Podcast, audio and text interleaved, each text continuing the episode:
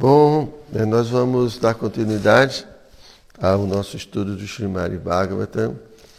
Nós estamos no canto 8 do capítulo 11, que é intitulado Rei Indra aniquila os demônios. Hoje vamos ler provavelmente vários versos. A partir do verso número 9. Om Namo Bhagavate Vasudevaya.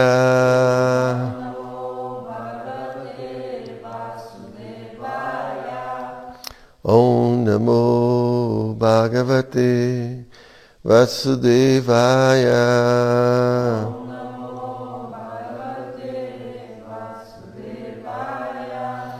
Om Namo Bhagavate Vasudevaya.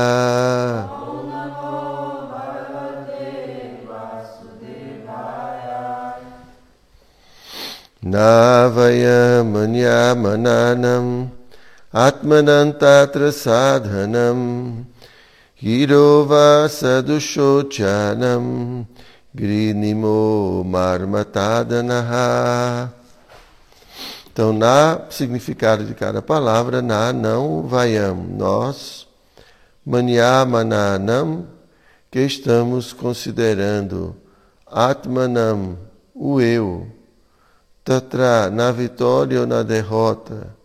Sadhanam, a causa. Gira, gira, as palavras. Vaha, vossas. Sadhu Shotinam, que merecem a compaixão por parte das pessoas santas. Grihima, aceitamos. Marma, Tadanaha, que afligem o coração. Então vamos para a tradução que foi realizada por Sua Divina Graça, Shila Prabhupada. Vós, semideuses, pensais que vós mesmos sois a causa mediante a qual conquistais fama e vitória.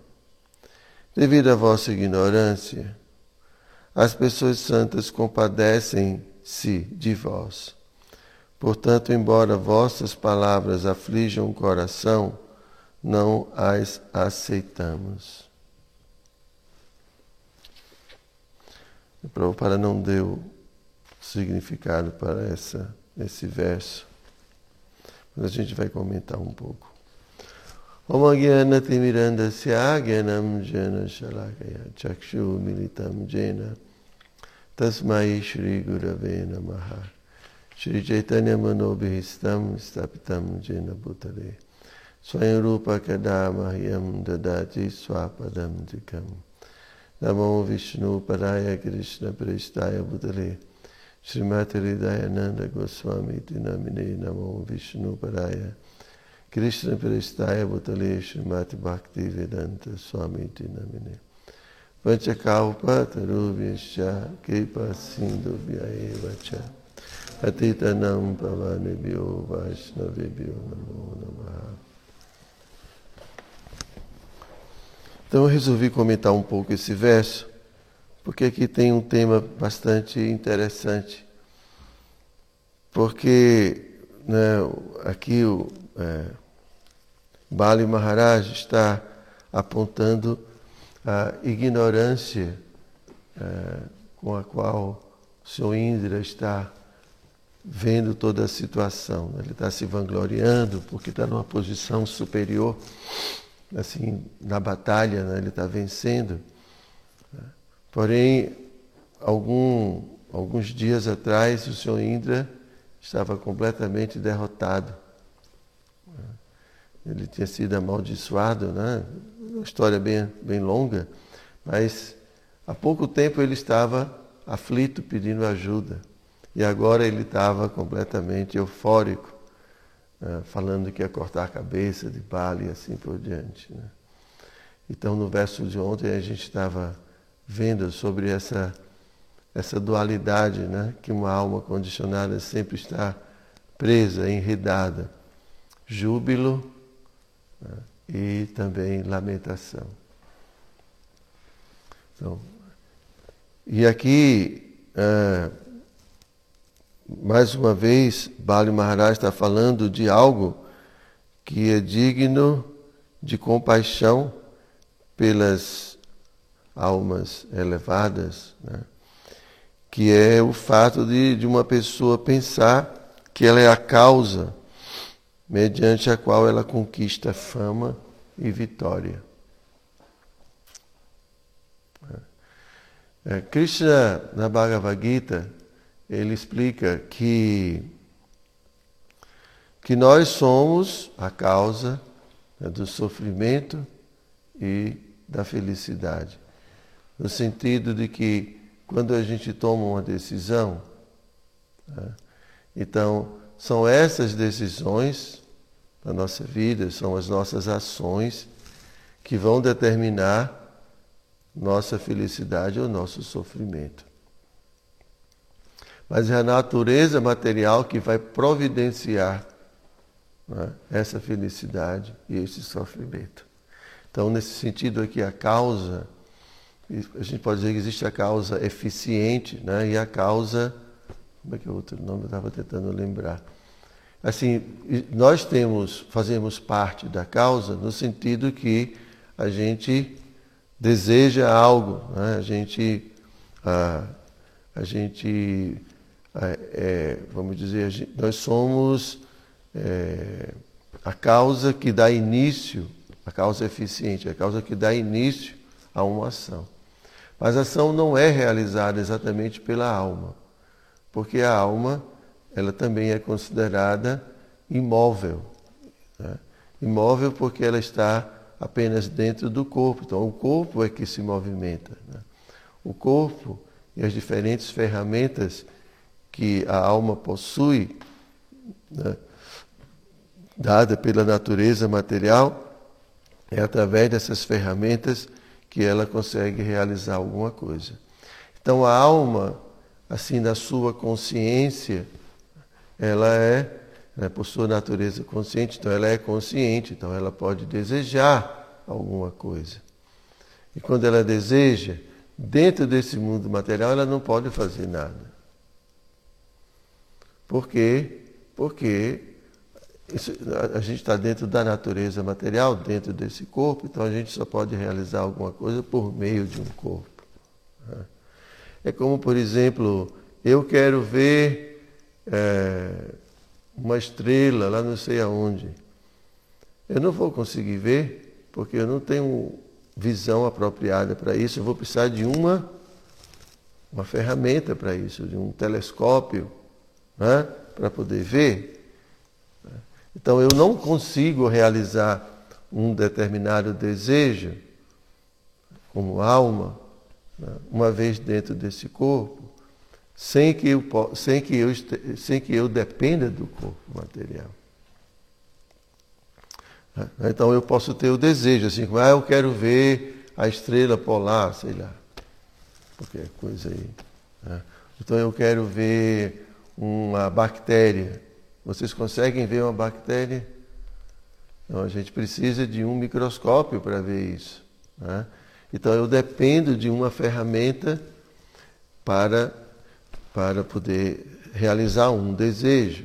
Então, da mesma forma, né, a alma, quando ela vem para essa existência material, por seu desejo, então ela vai precisar agora de uma ferramenta, ou de várias ferramentas, para poder realizar os seus desejos dentro da existência material. E assim ela, a alma ganha um corpo material. E através do corpo ela vai realizar as coisas. Mas o corpo não é ela. O corpo é uma ferramenta. Né?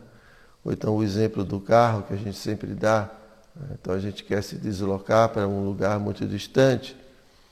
Então né, a gente precisa de um carro, de um avião.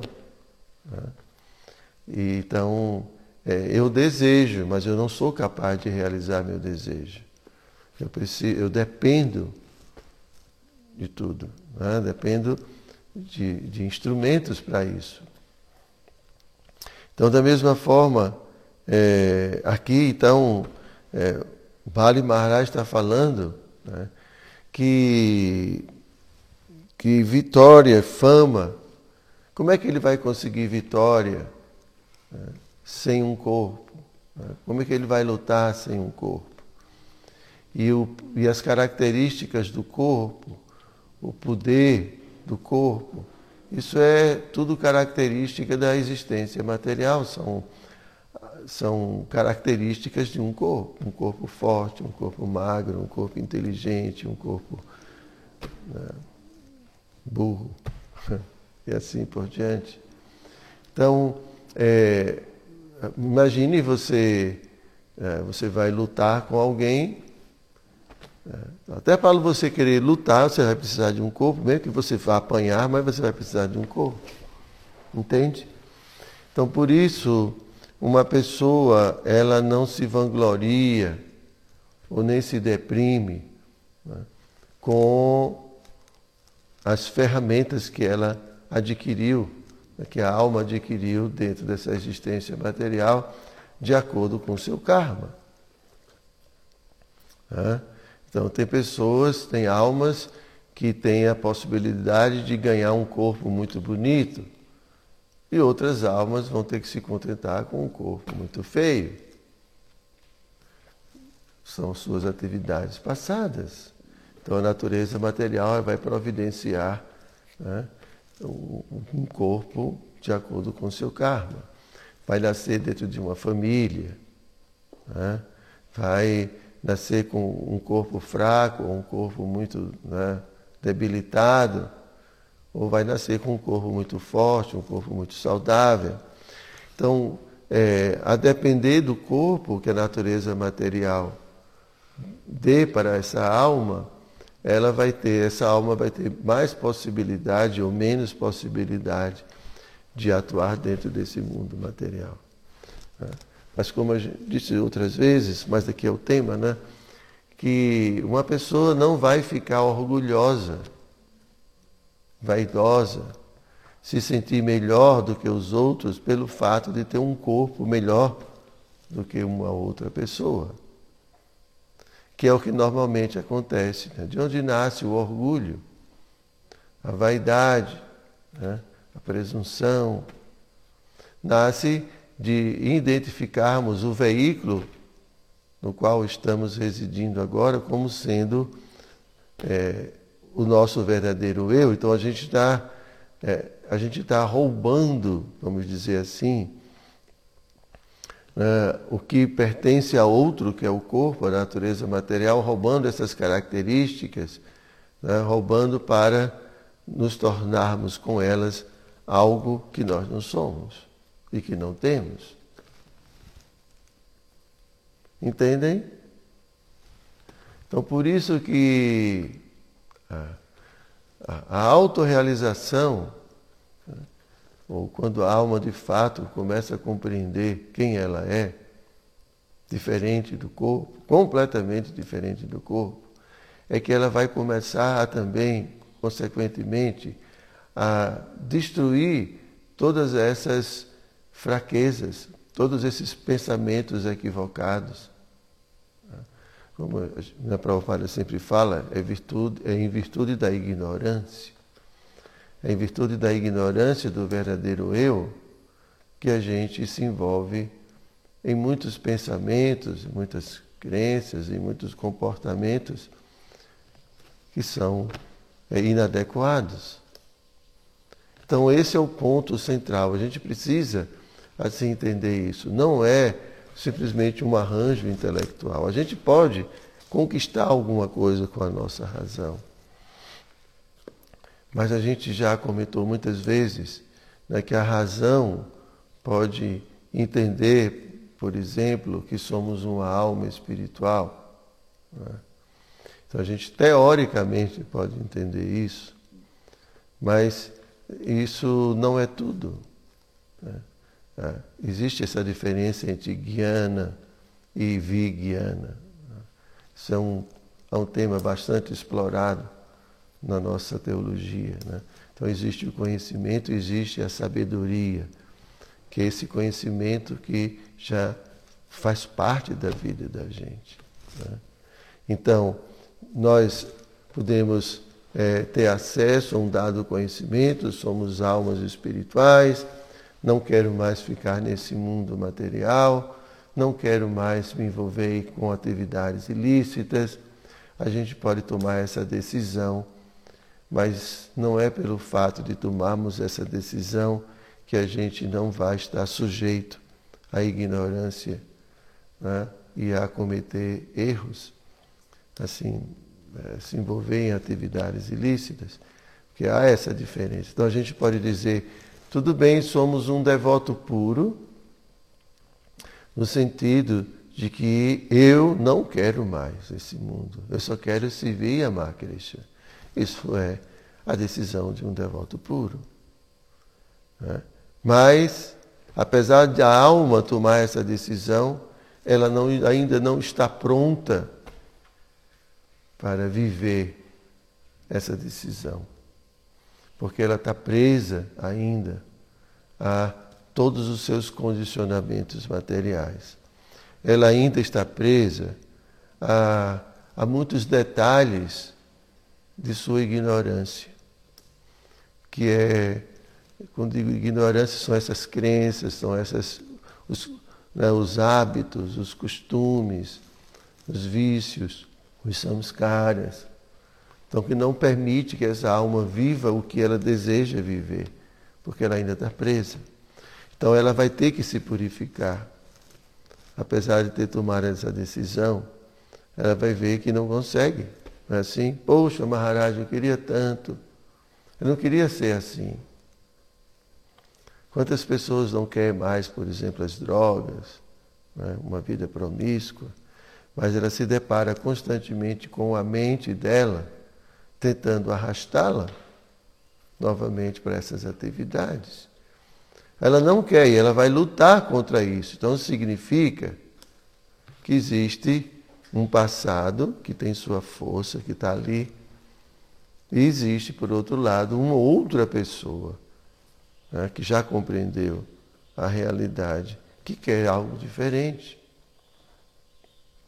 Então, apesar de, num aspecto, a gente ser, para falar, esse devoto puro, é devoto puro por garantia. Né? Assim, garantia, garantia se você continuar. Né? Porque aí vai se purificando, vai se purificando, vai se purificando, e aí vai chegar um momento que realmente você vai ser capaz de, de ser esse devoto puro que você deseja ser. Né? E que você, que você já é num sentido. Né? Porque você agora conscientemente você quer amar, só que você não sabe amar. Você não está pronto para amar. Né? É como uma pessoa, eu quero dirigir, tudo bem, mas você vai ter que aprender ainda a dirigir. Você já decidiu que quer dirigir, mas você não sabe. Né? Então, ah, não sei porque eu fiz esse desvio, mas a ideia é que, né, é, assim, é, gente estava falando da ignorância, né? Então, ah, em, virtude, eu estava falando da autorrealização. Então, que o ponto central da nossa vida é a autorrealização. A gente tem que compreender né, cada vez mais que somos uma alma espiritual. Esse é todo o processo. É cada vez mais nos identificarmos com almas e não como corpos. Quanto mais a gente se identificar como alma, né, então mais a gente vai é, combater, destruir, diminuir a ilusão. E quanto mais a gente insiste com a ilusão, mais a gente vai dar força a tudo aquilo que a gente quer destruir. Né, a questão é que nós não, não conseguimos relacionar o nosso sofrimento com a ignorância. A causa do nosso sofrimento é a ignorância. A gente sofre porque age inadequadamente, porque decide algo que não é legal. E por que, que a gente decide fazer uma coisa que não, é, não faz bem para a gente? Por que, que a gente decide? Ou porque a gente está condicionado, ou porque a gente acha que a vida se destina realmente ao prazer material, à ignorância. Eu sou o corpo. Né? Por que, que às vezes a gente é agressivo com alguém? Por que, que a gente né, é orgulhoso? Por que, que a gente faz as coisas motivados pelo orgulho, pela vaidade? Então a gente é prepotência. Porque acha que o corpo, o meu corpo é melhor do que o seu, então eu posso mandar em você, posso, né, é, sei lá, me gabar que sou melhor do que você. E assim a gente fica agindo. Pensem né, no, nos porquês a gente faz as coisas erradas. E no final, no final a gente vai ver que é porque estamos identificados com o corpo material. E para a gente fortalecer o conhecimento espiritual de que somos almas, a gente tem que é, agir de forma a fortalecer esse conhecimento. Né? Meu mestre espiritual, Dayananda Maharaj, ele fala que quando a gente age, ou a gente está fortalecendo o conhecimento, ou está fortalecendo a ignorância. Você, nós não temos é, uma terceira opção. Ou a gente está cultivando conhecimento, ou a gente está cultivando ignorância. Com as nossas ações. Quando a gente faz algo, em, quando você age em conhecimento, faz porque é o certo, faz de acordo com as escrituras. Isso vai se fortalecendo. Então, quando você fortalece o conhecimento, você enfraquece a ignorância. Consequentemente, diminui o sofrimento. É uma lógica muito simples. Então, aqui Bali Maharaj está criticando a ideia de que Indra né, está em ignorância. Porque ele não está vendo. Por que, que ele está entendendo isso? Pelo comportamento de Indra. Indra está né, assim, se vangloriando da posição dele. Né? Então isso é um sintoma de que ele esqueceu de que ele é uma alma espiritual. E que tudo o que ele consegue fazer por meio do corpo, consegue porque é a natureza material, é o poder de Krishna. Então isso é a, é a leitura que a gente faz, essa é a leitura que o sábio faz acerca das, dos comportamentos. A gente não faz essa leitura normalmente. Nós somos muito superficiais. E por isso a gente sofre. A gente tem que entender isso. Não é por conta do outro, é por conta da nossa ignorância. Hã? Vocês têm alguma dúvida sobre esse ponto, alguma pergunta?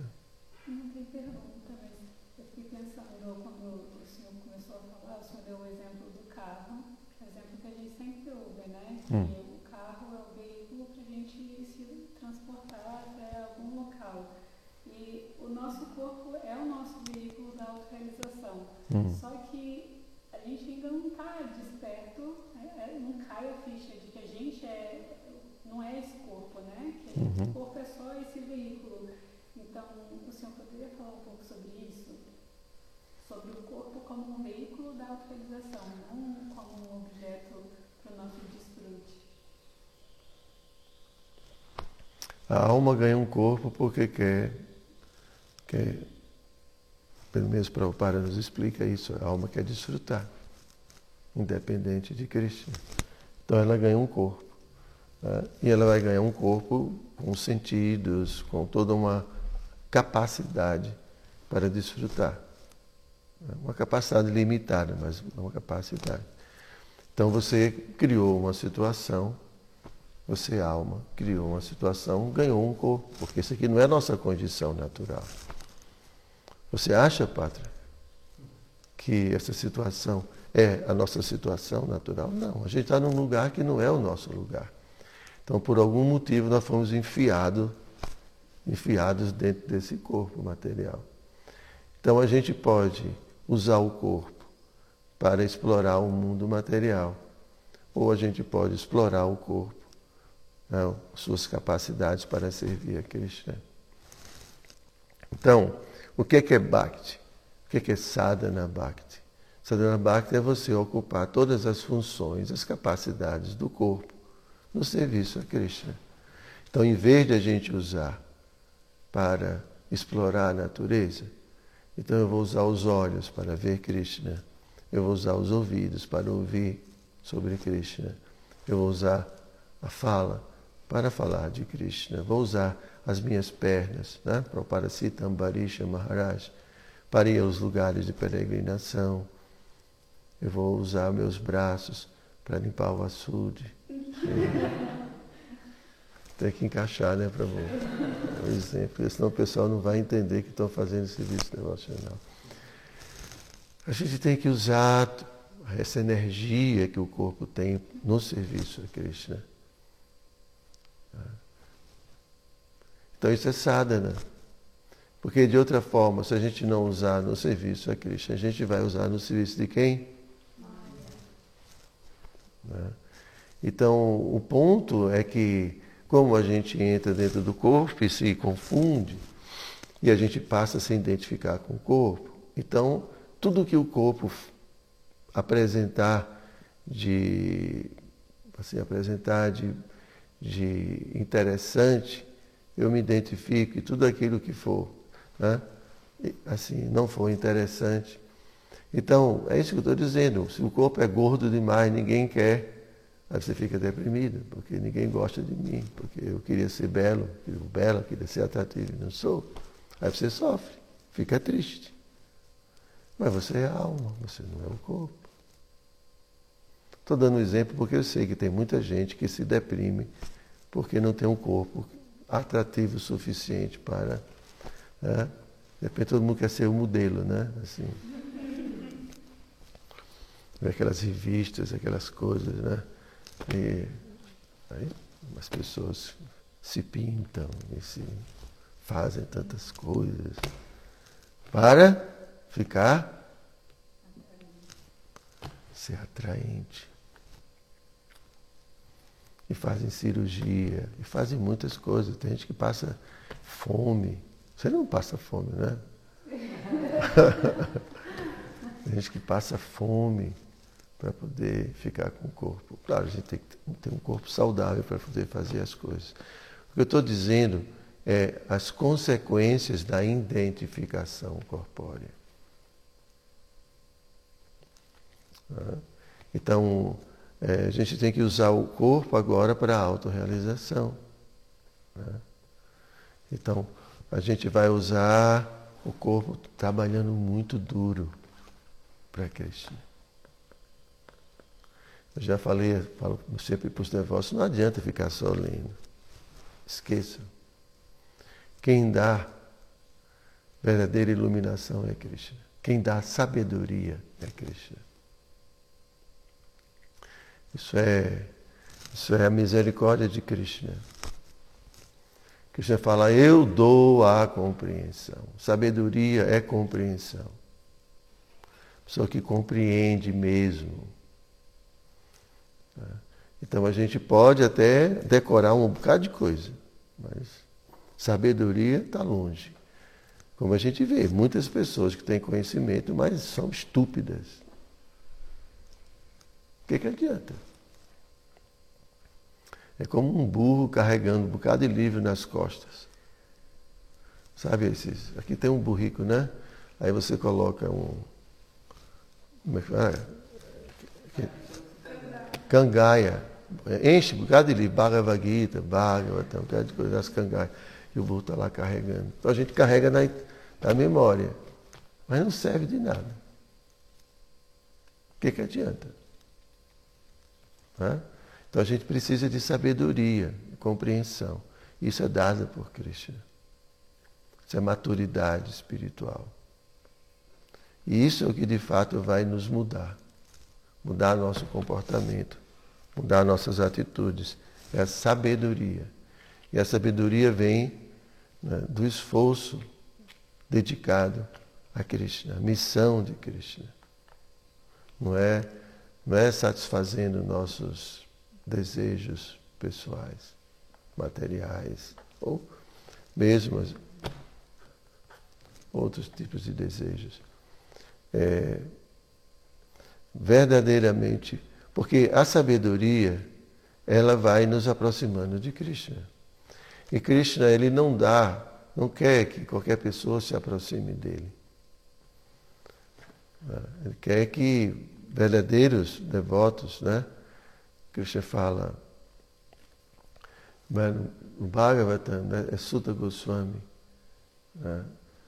É que, o Sutta Goswami fala que Krishna é o benfeitor do devoto veraz. Não é assim? É. Krishna fala, né? como é que é esse verso? Que ele dentro do coração, né? Ridyantais Torriya Bhadra, Surit Satam. É. Que Krishna dentro do coração, ele tira todos os anartas, inclusive a ignorância, que é o pior anarta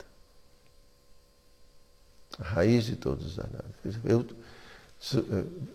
é, é, dentro do coração eu tiro tudo isso, né? mas do coração do devoto veraz, do devoto autêntico, do devoto sincero. Né? Mas dos patife, como tipo pátrica, assim, que vive enrolando. Não, pátrica, não, a gente vê que pátrica não é um patife, né? A gente vê que Krishna está o dotando de muita sabedoria, está protegendo, né? o protegendo. Tantos assédios, tantas, né, assim, tanta, e, tantos convites dessa natureza material. E Padre é firme, completamente focado em Cristo, na autorrealização. Então isso é proteção. Se não, se fosse um farsante, ele já estava na teia, na teia dessa existência material, preso. Então, para se desprender dessa existência material, dos atrativos da existência material, a gente precisa das bênçãos de Krishna na forma de verdadeira sabedoria. Não é outra coisa. Ok? Ninguém tem pergunta. É, pode-se pensar que um semideus, por algum nível de ignorância que exista nele, se volte contra o Dharma, e se essa postura pode torná-lo um demônio, isso também justifica os anjos caídos? Olha, eu nunca vi falar de um semideus se tornar um assura na nossa literatura, né? É, a gente já viu muitos semideuses cometer muitos erros. erros assim absurdos. É, meu mestre espiritual, certa vez, estou sempre citando ele porque é uma pessoa muito culta, né? E muito avançada espiritualmente. Ele fala que, que o, Bhagavatam, ele insiste em mostrar, apesar dos semideuses serem pessoas muito elevadas, porque não é à toa que eles recebem um serviço tão, imagine o Sr. Brahma ainda, o serviço que eles têm, né? Mas que o Bhagavata insiste em mostrar defeitos né? para que a gente possa ter unicamente Krishna como nosso refúgio. Porque já há uma tradição muito grande na Índia, né, que é o berço de toda essa cultura, de uma tradição de, de, de adoração aos semideuses. Então, é, inclusive, Narada Muni critica muito Vyasadeva pelo fato de ele ter incentivado muito essa adoração aos semideuses, através dos diferentes diáguias, dos diferentes sacrifícios. Então, Narada Muni fala pesado, olha, você né, pelo fato de ter enfatizado tanto essa adoração em semideuses, karma kanda, você vai, vai desviar as pessoas. Então você deve agora enaltecer o serviço puro, desinteressado, a, su, a suprema personalidade de Deus. Então acho que não sei, acho que foi por isso que ele começou a falar mal dos semideuses, né? Porque a gente vê muitas passagens assim que não, não são dignas de pessoas tão elevadas, né? Então, é, então assim, eu nunca ouvi falar de um semideus se tornar um assura assim declarado, né? Todos nós temos assim qualidades assúricas. Então, ah, não somos é, ainda puramente devas. Então, os semideuses também, eles podem manifestar, acho que, qualidades assúricas, né? É, comportamentos assúricos, mas isso não significa que eles sejam assuras, porque acho que a principal característica é que um deva, ele sempre se abriga na suprema personalidade de Deus. Acho que, acho que essa é a principal característica de um deva. Apesar de ele ter algumas, é, assim, algumas é, comportamentos assúricos, mas ele sempre está refugiado na suprema personalidade de Deus.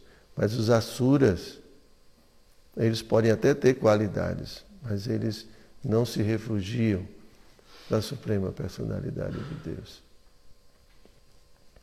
Então, essa é a principal característica. Ok? Diga, Pátria. É, seria correto esse pensamento de que o único mérito da alma por agir seria o fato dela decidir agir? É. O único mérito dela. É. O nosso mérito é decidir por Krishna. Porque a realização de nossos desejos não, não é obra da própria alma, é, depende de Krishna. Nesse mundo material depende de um corpo, e o corpo é dado por Krishna. A gente não pode, como dizer, eu quero ir para a França de avião, ou quero ir, quero ir para a França, como é que você vai? Não tem jeito, nadando você não vai conseguir. Né? Vai precisar de um, então, aí você chega, ah, estou na França, que incrível, cheguei. Chegou porque pegou um avião. Se não desse um avião, um navio, você não ia. Não é que você né, conseguiu por sua própria capacidade. Você dependeu de um, capacidade de um outro. Então a alma também não tem capacidade de fazer nada dentro desse mundo. Ela está dentro do corpo, ela precisa de um instrumento. Então a gente não pode ficar vaidoso com o instrumento que a gente ganhou. Porque qualquer qualidade desse instrumento foi dado pela natureza material.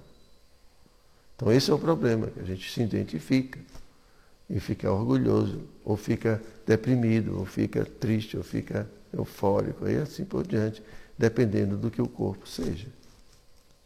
Tá? Então o, o mérito da alma é se render a Krishna. E desejar agora para Cristo. Né? Não desejar mais para si mesmo, porque aí a alma entende, eu sou parte de Cristo. Né? Eu existo para dar prazer a Cristo. Então agora os planos dela são todos para Cristo. Né? Se os planos são satisfação dos sentidos, ilusão. Eu quero ser feliz e independente. É difícil, não estou dizendo que é fácil, não. Eu estou falando a teologia. É muito simples.